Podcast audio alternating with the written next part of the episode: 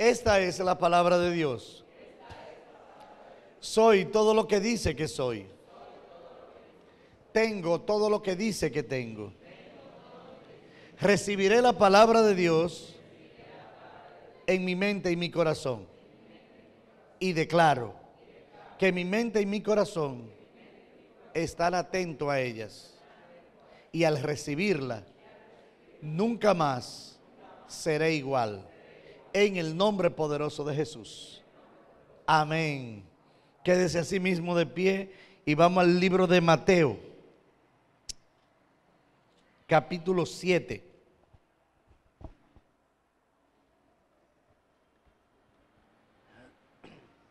Versículo 13.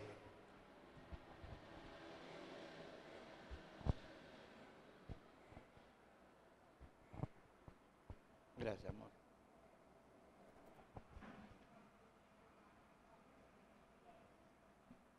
Cuando lo tenga, me regalas un amén. Y la palabra se lee en nombre de los tres grandes, Padre, Hijo y Espíritu Santo. Y dice así la palabra, la puerta estrecha. Entrad por la puerta estrecha, porque ancha es la puerta y espacioso el camino que lleva a la perdición.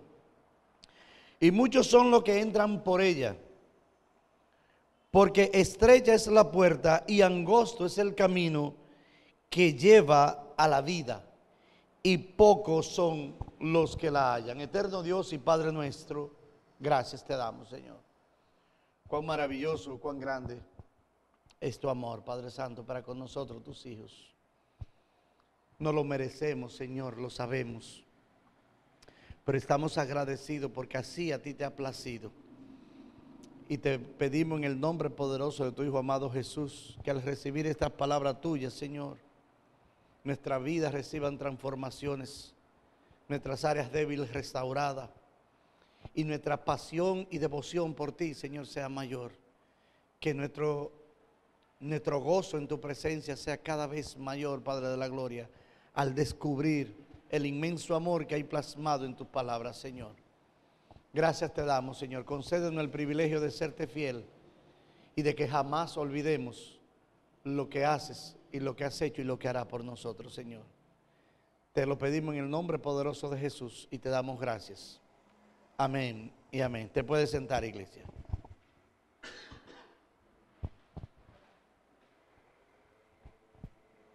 Aleluya. Yo sé que hay algún momento de tu vida, es posible que haya tenido un momento de tu vida en donde vas a hacer un negocio y cuando te presentan el negocio que vas a hacer, no te lo cree. Es posible que haya tenido la ocasión de decir, es que esto está demasiado bueno como para ser verdad. Y en ese momento la duda nos asalta, la confusión nos asalta. Y, no, y pensamos muchísimas cosas porque lo que vemos, quizás el negocio que se nos está presentando, se ve demasiado fácil, demasiado asequible.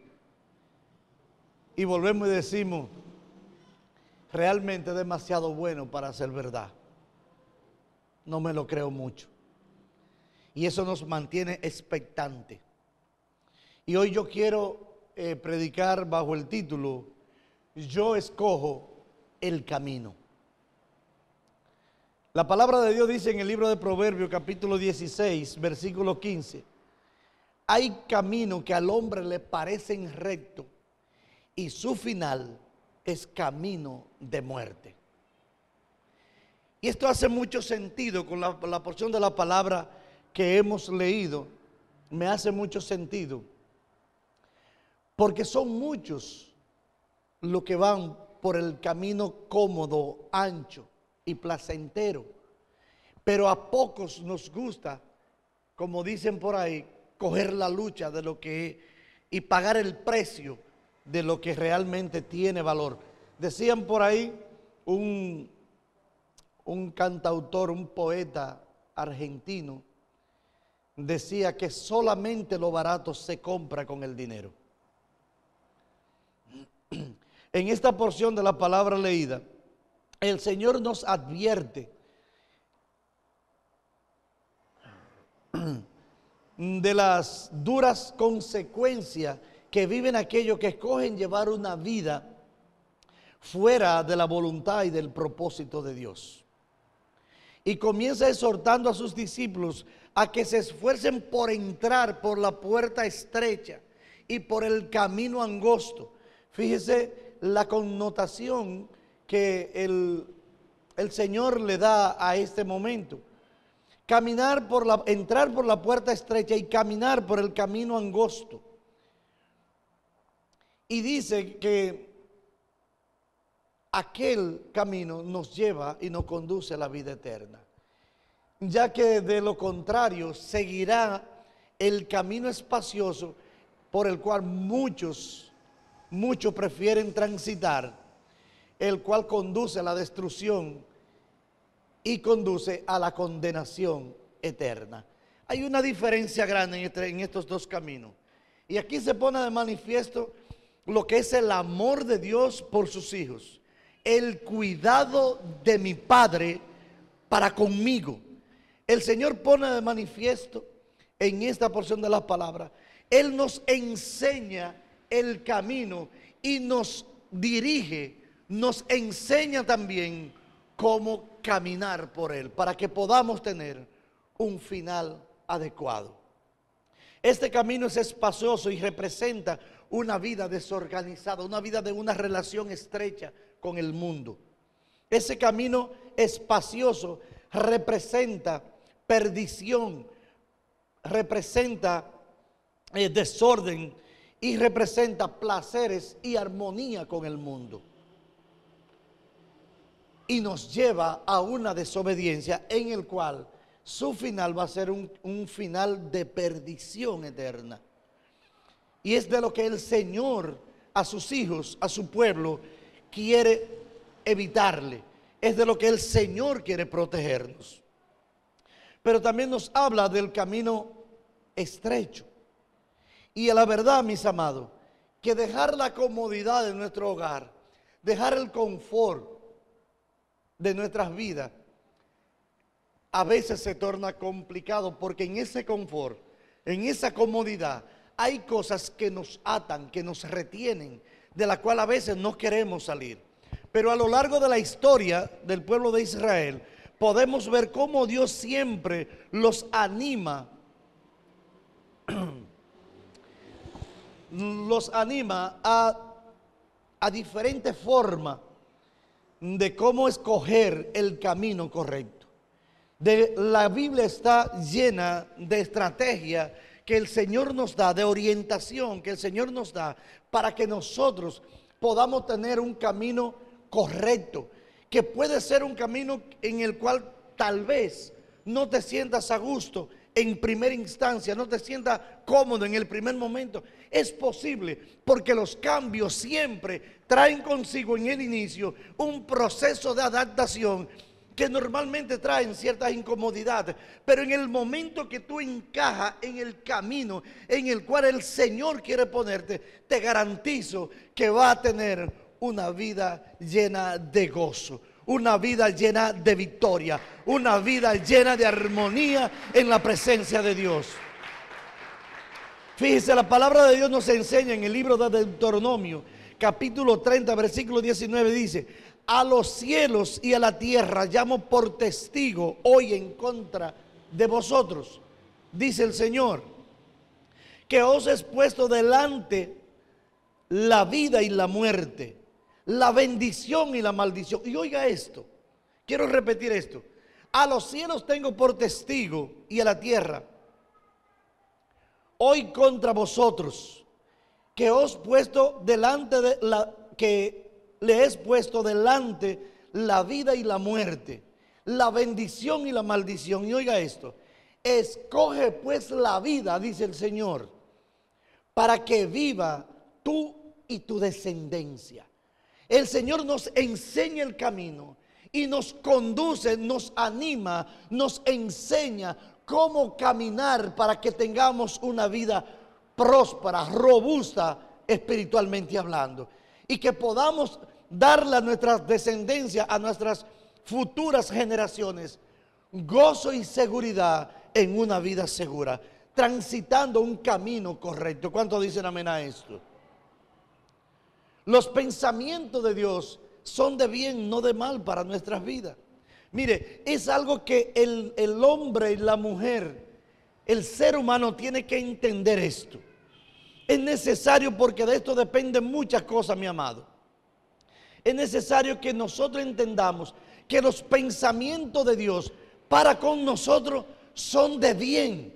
Si asimilamos esto, puedo tener la seguridad y la certeza de que todos vamos a buscar y vamos a preferir caminar conforme a los preceptos del Señor. Vamos a caminar conforme a la orientación que el Señor nos da, porque lo que Él quiere es el bienestar para nosotros y para los nuestros. El Señor quiere que no tenga caída en tu camino que no tenga tropiezos en el camino, sino que tenga una vida placentera, que tenga una vida en la cual el Dios de los cielos se agrade por siempre. Y en esto, mi amado, hay algo que yo quisiera que la gente entendiera. A veces usted le predica el Evangelio a la persona y ellos entienden que me hacen un favor, que le están haciendo un favor a aquel que le lleva el mensaje de la palabra.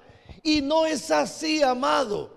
No es así, el favor es El favor lo estás recibiendo tú. Porque lo que se te está trayendo es palabras que saltan para vida eterna. Y quien va a disfrutar de la presencia de Dios, eres tú que la recibe. Aleluya. Y es necesario que los que exponemos la palabra entendamos lo siguiente, y es que le expresemos, le presentemos al mundo, a la gente que vive sin Dios, sin esperanza, un Dios verdadero, un Dios de amor, un Dios de paz, un Dios que quiere y, prefiere lo mejor para ti. Le digo esto porque a veces le decimos a la gente de que Dios es un Dios rabioso, de que si tú no, de que si no te arrepientes, el diablo te va a llevar. Y le voy a decir algo, no es mentira, se lo va a llevar si no, si no se arrepiente. Pero a veces le infundimos temor a la gente. Y a Dios hay que venir por amor, con gozo, con alegría, por obediencia, para agradarlo a Él. No para que me salve, sino para que Él se goce con lo que es de su Hijo. Haces. Aleluya. Debemos entender, mis amados, que Dios es bueno es un Dios de amor, es un Dios de misericordia, es un Dios justo, eh, Diana. Y de ese Dios que nos guarda, que nos bendice, que nos ama, de ese Dios que yo quiero que te enamores. Aleluya. Que pueda transitar el camino, no importa qué tan difícil sea el camino. Si el Señor es conmigo, el camino que venga como quiera. Si Dios me acompaña, como dijo Moisés, Señor, si tú no has de ir, no me envíes. Si yo tengo la seguridad, la certeza de que en mi andar el Señor va conmigo, no me preocupa el camino, eso es lo de menos. El camino será siempre lo de menos si el Señor está, porque el Señor con su presencia lo ilumina todo. El Señor con su existir lo resplandece todo. El Señor con su existir hermosea todo, incluyendo el rostro del hombre en el cual es portador de la presencia del Padre. Es hermoseado el rostro de los hombres y de las mujeres que aman al Señor. También nuestro hermano Josué, después de haber vivido toda una experiencia con el Señor, se le entregó un pueblo, el cual ese pueblo había visto la mano de Dios obrar de todas las maneras. Ese pueblo había visto al Señor hacer proezas. Ese pueblo había visto a Dios bendecir su vida de una manera impresionante. Había visto el accionar de Dios de una manera, de mil maneras más bien. La Biblia enseña que mientras estuvieron caminando en el desierto, el Señor lo protegía del frío con una columna de fuego que la gente no sabía de dónde salía. La mano poderosa de Dios. dice que para que el sol no le castigara, el Señor ponía una nube para que lo cubriera del castigo del sol. ¿De dónde salía eso? La mano poderosa de Dios. Y cuando llegan a su destino, se revelan. Cuando llegan a su destino, la gente quiere caminar por libre. Cuando llegan a su destino, la gente quiere hacer lo que mejor le parece. Y hay un momento que yo me imagino la cara de este varón, de Josué. Me imagino que ya se sentía agobiado, se sentía que ya había agotado todos los recursos habidos y por haber, porque el pueblo era de dura service, porque el pueblo era terco, era cabezota, era...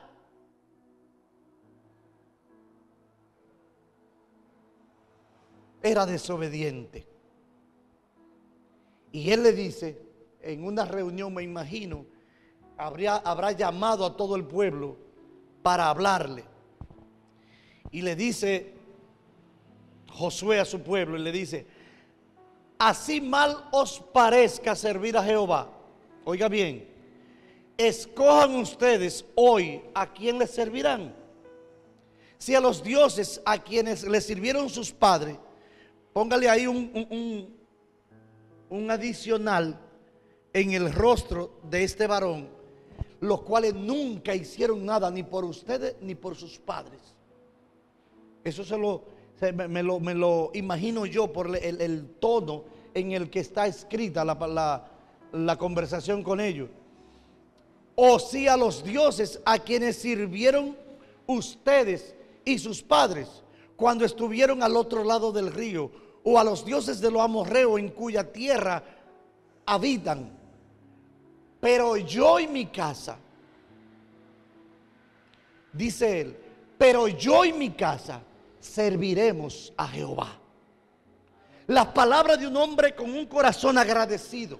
La palabra de un hombre convencido de lo duro, de lo terco que ha sido el pueblo. Le he dicho, le he comentado, han visto la mano de Dios obrar. ¿Qué más necesitas que Dios haga en tu vida? Y hoy estamos viviendo, mis amados, situaciones parecidas. ¿Qué más necesitamos que haga Dios para que yo rinda mi corazón a Él? ¿Qué necesito ver que me baje las estrellas? Yo no aguanto una estrella, la presencia de una estrella aquí. Que el Señor me baje el sol. No soportamos su calor. Que nos baje la luna. Se, va a, a descentralizar todo. Porque hay un orden precioso que le hizo el Señor para que usted y yo nos deleitemos en su presencia y con su creación. ¿Qué más necesita el pueblo? ¿Qué más necesitan los hombres para entregar su corazón a Dios?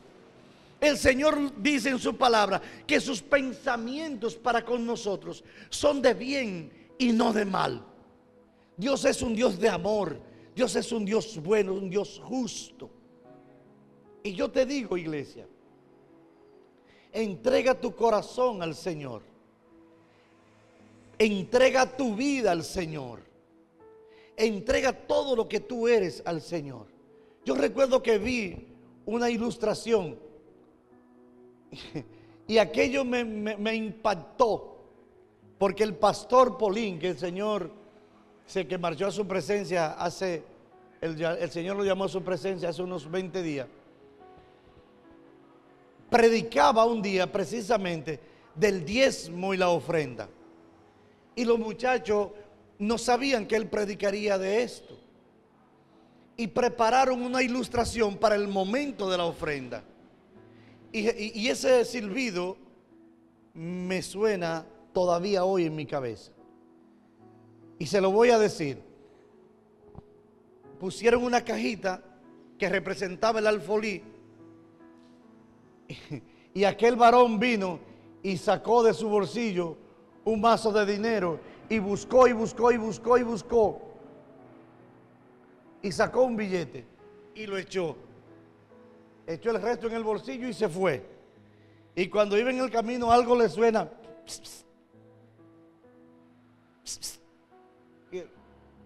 y algo le dijo en el interior como que lo que echaste no era suficiente. Eso fue lo que le entendió.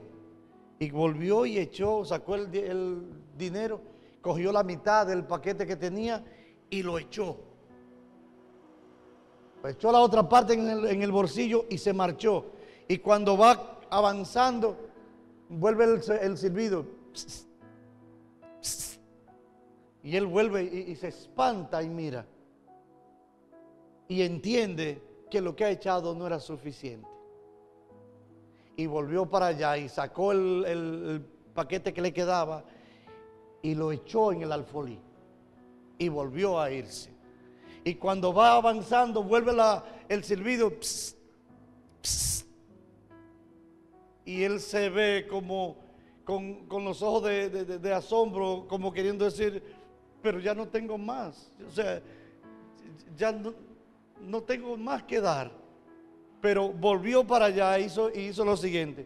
Cogió el alfolí, lo puso en el piso y agarró y se metió entero. ¡Buah! ¿Te gustó, verdad?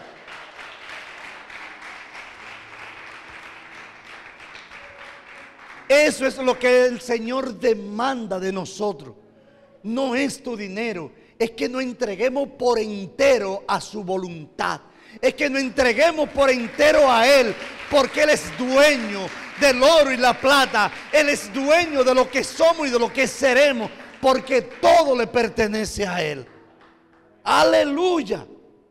No te reserves nada para ti, porque lo que tú tienes en tus manos está inseguro.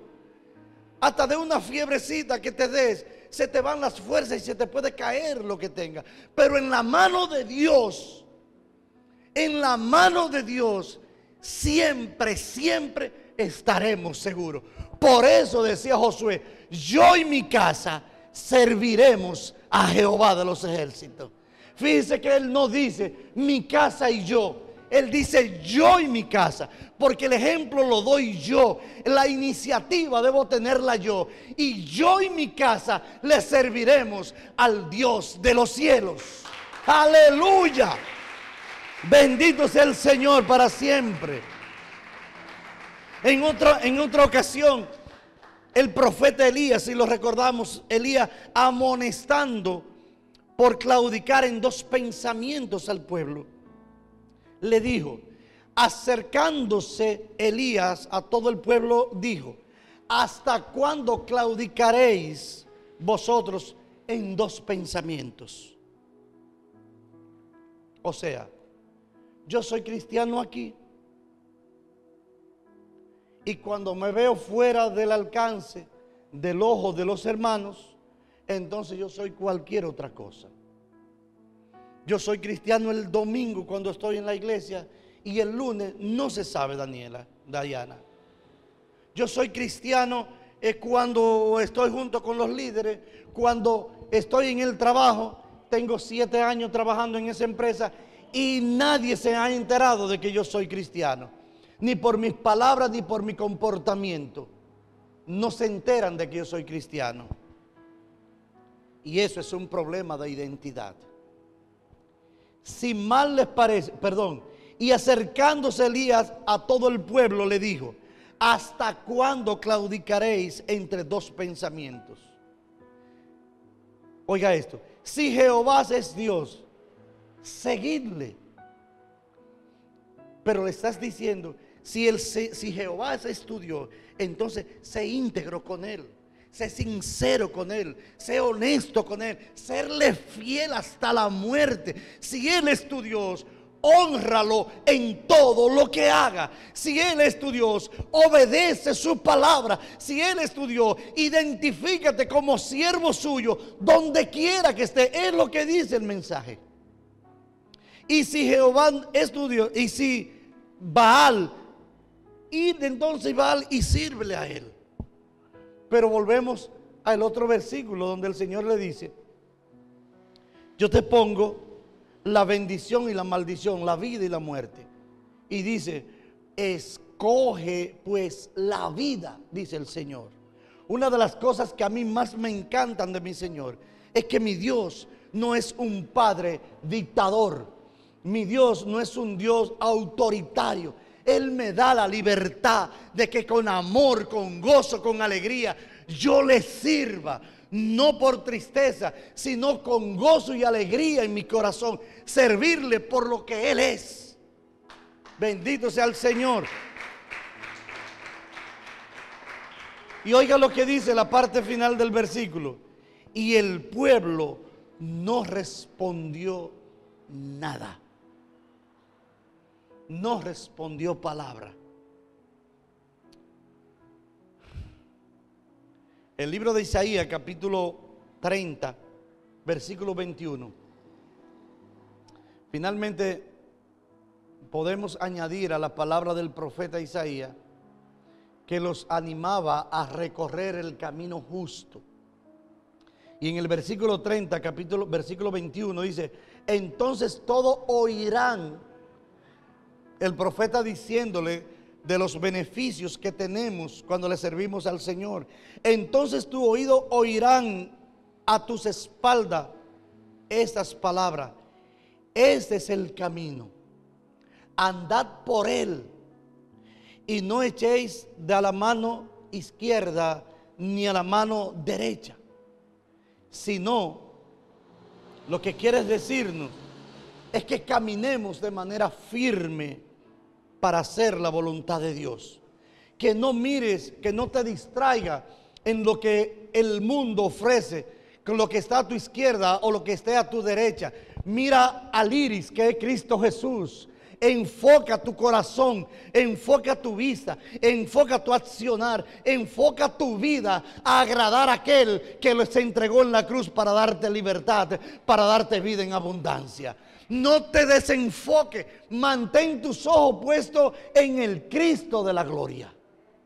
Eso es lo que el Señor les dice en ese mensaje a ellos. Mis amados, hay dos caminos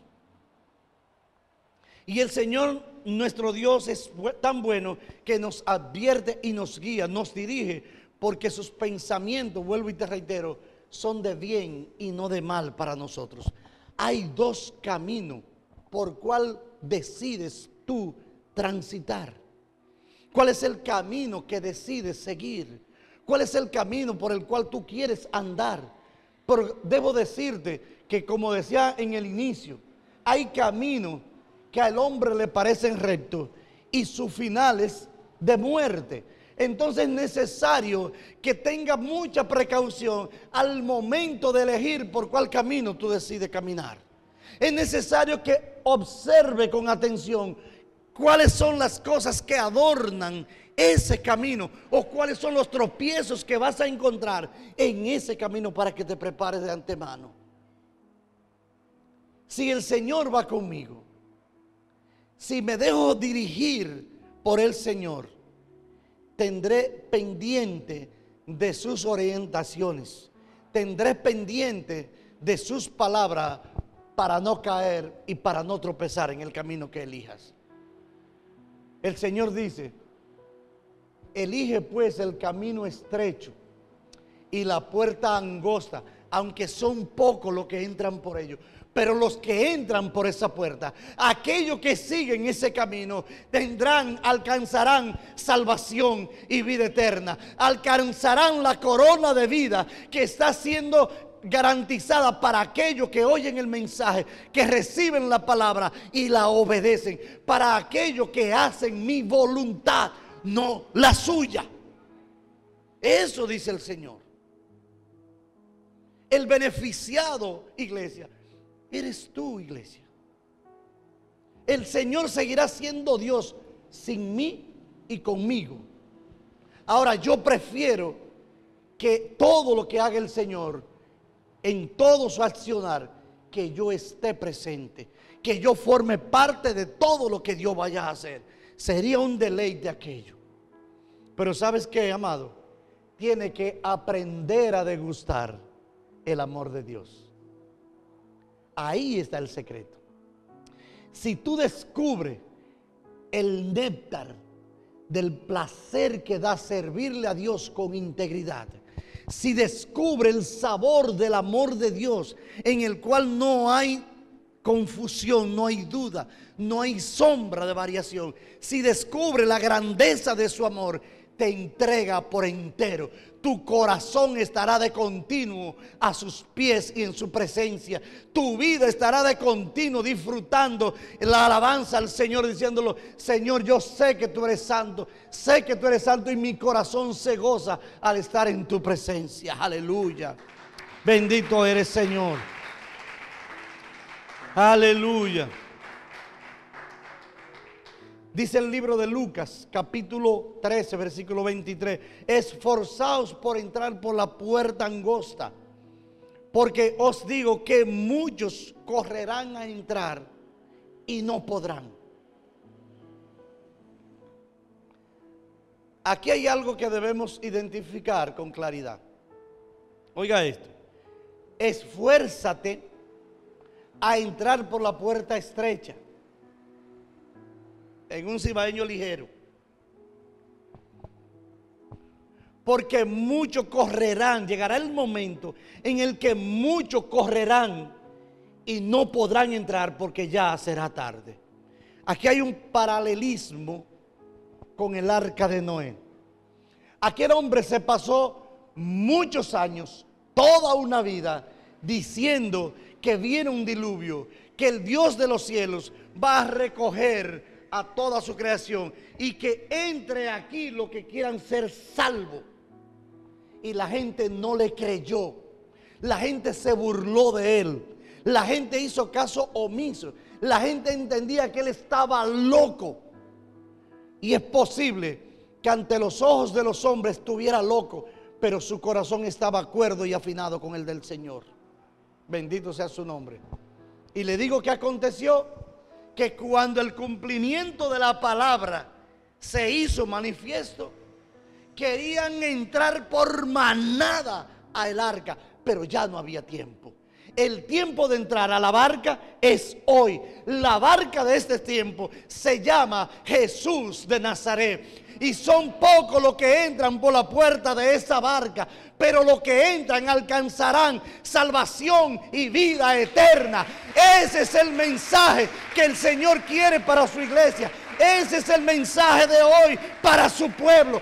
Entra por la puerta estrecha, porque el Señor Jesús es la puerta que te lleva a la salvación eterna. No hay otro lugar. No hay otro atajo, no hay otro camino. La palabra dice, yo soy la verdad, yo soy el camino, la verdad y la vida. Y nadie viene al Padre si no es por mí, dice Jesús, el Rey de Reyes y Señor de Señores. Y a un hombre que haya tenido una vida como la que Jesús tuvo, le creo lo que a él se le antoje. La muestra del poder de su palabra me dice a mí que a Él debo creerle lo que diga, aunque no me parezca real.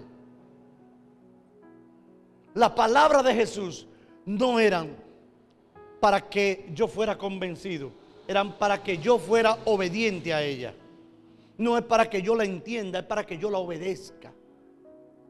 Y el Señor lo que pretende es que todos procedamos al arrepentimiento. Para que esa puerta angosta para ti, iglesia, esté abierta. De eso se trata. El hermano Gigi Ávila se pasó toda una vida con un ministerio que se llamaba, incluso lo bautizó a sí mismo, Cristo viene. Y le digo algo, mi amado, nunca tuvo tanta razón el hermano Gigi Ávila como en este momento. Mi amado, Cristo viene pero Cristo salva y bendice. No te pierda esa bendición, no te pierda la oportunidad de ser de los ciudadanos que atraviesen la puerta estrecha. Pero Cristo viene por su iglesia. Me parezca o no, que hace mucho que están anunciando que Cristo viene. Gloria a Dios, ojalá llegue un poquito más tarde de lo esperado para que así tus seres queridos y los míos, que todavía no han tenido el momento de proceder al arrepentimiento, que tengan la oportunidad, para que ellos también atraviesen la puerta estrecha. Lo que sí le pediré a mi Señor es que me mantenga fiel, que me conceda la oportunidad de serle fiel a su palabra. Pero cuánto cuán bueno sería que nuestras madres que no conocen del Señor, que nuestros padres, nuestros amigos, nuestros vecinos, nuestros compañeros de trabajo que apreciamos y la gente que no aprecia o que no conoces, que ellos también puedan gozar de la entrada triunfal por la puerta estrecha. Sería uno de los momentos más gloriosos humanamente que podríamos tener. Ver que el fruto fue hecho realidad, producto de la palabra expresada de parte de Dios. Mis amados, no hay tiempo para perder. La venida del Hijo del Hombre está a punto de llegar. Y si no viene, quiero que sepas que habrán dos eventos que serán eh, que serán inevitables en tu vida. O el Señor viene por su iglesia o te envía a buscar a su presencia. Para uno o para el otro hay que estar preparado. Sea para que el Señor venga por su pueblo o sea porque me mande a buscar a mí de manera personal. Debo estar preparado para un evento o para el otro. Cristo viene, mis amados. Su venida es real. No te dejes confundir con las cosas, con los anzuelos y ganchos que pone el enemigo, con los dulcitos y las cosas que el enemigo pone, con esos señuelos baratos que pone el enemigo. Y usted me dirá, pastor, baratos, sí, baratos. Por más caro que sea el lujo que te regale, tiene fecha de caducidad, hoy es y mañana no. Lo que mi Señor te ofrece tiene, no tiene fecha de caducidad, tiene permanencia en la eternidad. Aleluya. Bendito sea su nombre. Yo le diera un aplauso fuerte al Señor en ese momento. Aleluya. Lo que el Señor ofrece no tiene fecha de caducidad. Permanecerá por toda la eternidad. Entonces es necesario que en el propósito de Dios yo esté presente es necesario que yo comience a accionar conforme al propósito de Dios. Porque yo quiero pasar la eternidad adorándole. Yo quiero ser parte de ese pueblo que le adore por toda la eternidad. Iglesia, debemos formar parte de ese pueblo. Aleluya. Por tanto, el único medio que nos conduce a la vida eterna es nuestro Señor Jesucristo. No hay otro lugar no hay otra manera, no hay otro camino. Son las buenas obras. Oiga esto, no, llegaremos allí. No, son, no será por las buenas obras que hayamos hecho, ni por las religiones. Cualquier otro camino te conduce a la perdición. El único camino seguro es Jesucristo, el Hijo de Dios. Entrar por el camino estrecho transitar ese camino estrecho. De ello depende que tengamos un lugar en la eternidad. Dependiendo de la decisión que tú tomes hoy, amado, amada. Dependiendo de la decisión que tomes hoy, por dónde puedo seguir, cuál es el camino. He llegado a la intercepción de mi vida. Hoy precisamente estoy en la intercepción de mi vida. O cojo el camino que conduce a la perdición, o le digo, Señor, yo elijo la bendición, yo me iré contigo, yo caminaré tus caminos. Una decisión que te corresponde a ti. El Señor ya hizo lo que tenía que hacer. El Señor puso lo que tenía que poner para que tú seas salvo, para que tú vivas en abundancia, para que tú vivas por la eternidad. Tiene que decidirlo tú. Recuerda, los pensamientos de Dios son de bien y no de mal para tu vida.